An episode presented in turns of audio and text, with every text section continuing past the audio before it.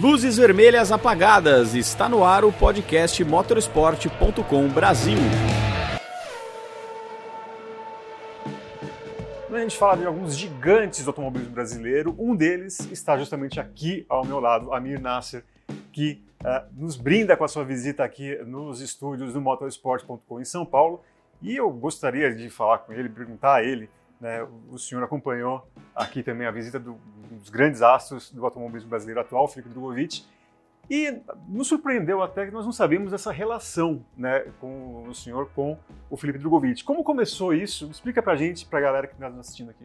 Ah, começou antes do Felipe nascer. Foi, começou com os tios, né, principalmente o Cláudio Drogovic, e o, o Oswaldo Drogovic Júnior, que foi tetracampeão da, da Fórmula Truck, começou nós fornecer, eu estava fornecendo na época é, o sistema de aquisição de dados que eu representava aqui na América do Sul, que era o PI.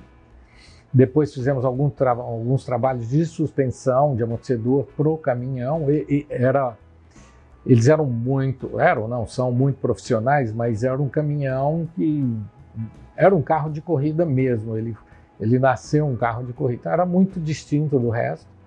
E aí começou a amizade. E isso foi em 95, por aí, 96. E o Felipe nasceu em 2000, né? Então eu conheço o Felipe desde o nascimento. E o primeiro kart do Felipe fui eu que mandei. Era um kart do Felipe Nácia, do meu sobrinho. Eu considero ele como um sobrinho, como nós somos muito próximos mesmo. E aí, toda a orientação durante a carreira, o fato dele ir para a Itália também foi uma sugestão minha, baseado na experiência que eu tinha com Felipe Nácia, que era o que eu faria diferente.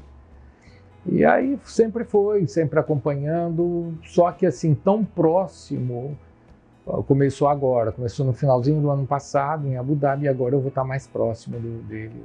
Basicamente o que o senhor faz? O senhor acompanha o Felipe ah, durante as corridas da Fórmula 2? também. Essa é uma parte do trabalho. É, esse trabalho do que está acontecendo na pista, de, de, interação com a equipe, com uma série de coisas, comportamento, estratégia, tudo isso, isso é uma parte do trabalho, né? E, mas esse trabalho é feito aqui também no Brasil. É, a gente trabalha com alguns profissionais, área de saúde, área de psicologia, de uma série é, tudo que pode melhorar um piloto e todo baseado na experiência com outros pilotos, né? Eu trabalhei com mais de 200 pilotos nessa, nessa idade do Felipe aí, entre 15, 22 anos, 23 anos, e sempre na formação desses pilotos, que, eu, que sempre foi o que eu mais gostei de fazer no automobilismo. A gente é conhecido por várias coisas no automobilismo, mas a que sempre mais me encantou foi trabalhar na formação de pilotos. Então, desde o Hélio Castro Neves. É, vamos assim, é, até para o pessoal que não o conhece, é um, um, histórico que o senhor já. Eu falei um dos gigantes, e é mesmo, não é um puxa-saquismo. Não, com certeza. Eu gostaria que o senhor falasse, até para a galera é, entender, é, como, como, o senhor começou, como Uh, veio se desenvolvendo esse trabalho com os pilotos? Quais os pilotos que o senhor já trabalhou para a galera entender? É, eu fui piloto. Eu, e era eu, eu, nós somos quatro irmãos, mas eu e, e, o Samir, o pai do Felipe Inácio, nós fomos sempre mais ligados e tudo, e começamos a fazer automobilismo por paixão. Mas eu não tinha a mínima noção do que estava fazendo, né? Então a gente deu muita cabeçada.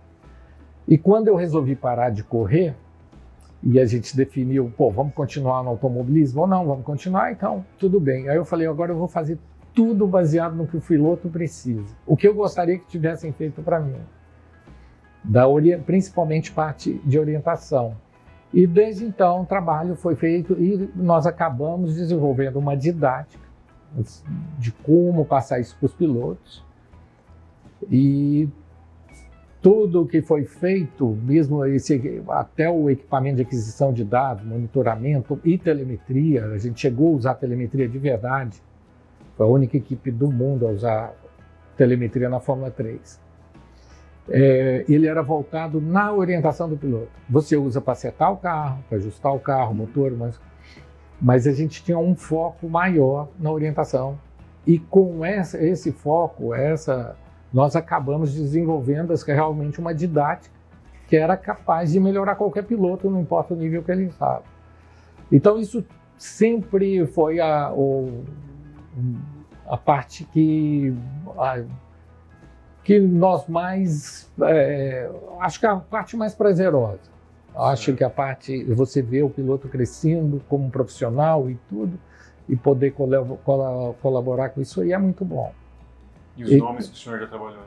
Aí, o Constantino Júnior, o Hélio Castro Neves, Tarso Marques, Bruno Junqueira, Max Wilson, Cristiano da Mata, alguns mais, outros bem, alguns correram, outros só testaram, Antônio Pisonia, o Verossi, Juliano Moro. Ah, eu vou acabar esquecendo de gente aqui, vou tomar uma bronca, mas assim, foi, foram, foram muitos, e, inclusive pilotos estrangeiros. A gente chegou a um momento que tinha um reconhecimento internacional. Legal. E eu recebia pilotos de fora, principalmente na pré-temporada, para fazer essa preparação para correr lá fora. Então recebi pilotos ingleses, belga, a, a, várias partes americanos, eh, de todo lado, porque era um trabalho reconhecido. Realmente a gente tinha né, né, nesse trabalho a gente era vanguarda, a gente era quase que uma exclusividade porque por fazer parte da, da, da, da PI, ser representante, é, nós, os seminários da PI que eram feitos na Inglaterra, é, a gente, esses seminários, quem participava, a maior parte deles eram equipes de Fórmula Indy, de, principalmente a maior parte de Fórmula 1. Então, nós tínhamos acesso a informações, a, é, a todo tipo de, de equipamento e tudo que era não é uma coisa que você sai comprando e tudo, porque você nem sabe que existe, mas como a gente estava no coração ali, então isso foi muito bom, a gente conseguiu tirar um, bastante benefício disso e sempre focado na, na orientação do piloto. O senhor citou Felipe Nasser, é, seu sobrinho, e, e, que muita gente até hoje fala sobre eh, uma injustiça né, de não poder ter continuado na Fórmula 1 é, e muita gente sabe que, que aconteceu na época, né? na equipe Sauber e tal. Agora, com a carreira uh, com o Felipe Drogovic, a, o sistema, a maneira de se trabalhar a carreira tal, é, vai, ela vai mudar em relação ao que foi com o Nasser, com o Drogovic, ou alguma lição aprendida? Muita coisa já mudou, inclusive o começo, a orientação dele para a Itália já há uma diferença para o que foi no Felipe Nasser. Outras nem tanto, né? E você precisa do resultado para se manter nisso aí. Não adianta você ter um bom discurso, não adianta você ter um bom marketing, tudo, o resultado é que te leva até a Fórmula 1. Eu espero que a nova Fórmula 1, eu considero nova, porque ela, ela renasceu ano passado, para o bem do automobilismo, para o bem da Fórmula 1. Eu já tinha jogado a toalha, eu falava, a Fórmula 1 nunca mais vai voltar a ser o que era. É. E, para sua boa surpresa, voltou e cresceu. Eu espero que o próximo passo da Fórmula 1 seja as equipes voltarem a ter o próprio patrocínio. E eu acho que isso, isso tem tudo para acontecer, porque o interesse voltou. Ah, você tem jovens assistindo Fórmula 1 de novo, e que, que não aconteceu nesses últimos 15, 20 anos. A Fórmula 1 só mantinha a, a, os fãs que já estavam envelhecendo, agora a Fórmula 1 é outra. Então eu espero que o próximo benefício da Fórmula 1 mesmo, o próximo ganho, seja as equipes voltarem a ter o patrocinador e escolher os pilotos pela capacidade, não mais porque podem trazer parte do orçamento e tudo isso. É, agora, nesse sentido, ah, no caso, visando o Felipe Drogovic, ah, ele precisa, ah, vamos supor, se ele consegue algum apoio de algum patrocinador, hoje, pelo que o senhor vê, é só a questão do dinheiro? É uma questão de política eh, também? Como que, é, quão espinhoso é esse mundo para ter, novamente, o Brasil ter um piloto brasileiro no grid? Ah, tem tudo. Tem de tudo. É muito mais do que, do que as pessoas conseguem ter acesso à informação até perceberem o que acontece lá dentro. É, o Felipe Drogovic ainda está nessa transição do que eu espero que, que, a, que a Fórmula 1 em três a cinco anos, né, não dependa mais de. Mas a realidade agora de qualquer piloto, brasileiro ou não, você tem que colaborar com o orçamento da equipe. Não tem outro jeito. A diferença é que se você for um bom piloto, você entra com menos. Se você não for um piloto tão bom, você vai ter que entrar com mais. Mas entrar sem isso não vai entrar. Existe muita política. É, por um lado, a Fórmula 1 está buscando finalmente um piloto brasileiro, é o único jeito de a gente aumentar o interesse no Brasil, audiência na televisão, audiência na, o público na, na, na, no autódromo, não tem, isso é fato. Sem um brasileiro, é você fazer festa para os outros. Né? É, imagina você fazer uma Copa do Mundo no Brasil sem, o, sem a seleção brasileira. Então, assim, a gente está fazendo Fórmula 1 sem um piloto brasileiro. Aqui a gente só está fazendo festa para os outros. Gente, não adianta ficar, ah, mas o fulano ali é brasileiro, é quase brasileiro. Não, quase brasileiro não é brasileiro. Então, isso é importante. É, se por um lado ainda a gente precisa ter parceiros aí para virem juntos, isso isso acontece em qualquer país, inclusive o governo entra nessa, nessa, não é só o governo, mas o governo também entra nisso. Então, eu estou falando de iniciativa privada e de governo também. Sem governo, vários países não teriam nem GP, inclusive países europeus, e nem pilotos. Então, isso precisa de todo um consenso e precisa de uma realmente uma força conjunta para colocar um piloto na Fórmula 1 hoje. Tem que ser interesse nacional. Tem que ser assim, não, o Brasil gosta de Fórmula 1, quer um piloto na Fórmula 1, então tem que fazer por isso. Então nós vamos precisar de todo mundo agora e eu acho que o momento é esse. Você ter um piloto no nível que está o Felipe Drogovic hoje leva muito tempo para você formar um piloto. E ali, ali não para de chegar pilotos. É. Então você tem a sua janela e tem que aproveitar ela. Então o momento é esse aí. Para a gente finalizar, agora eu vou colocar o senhor na parede.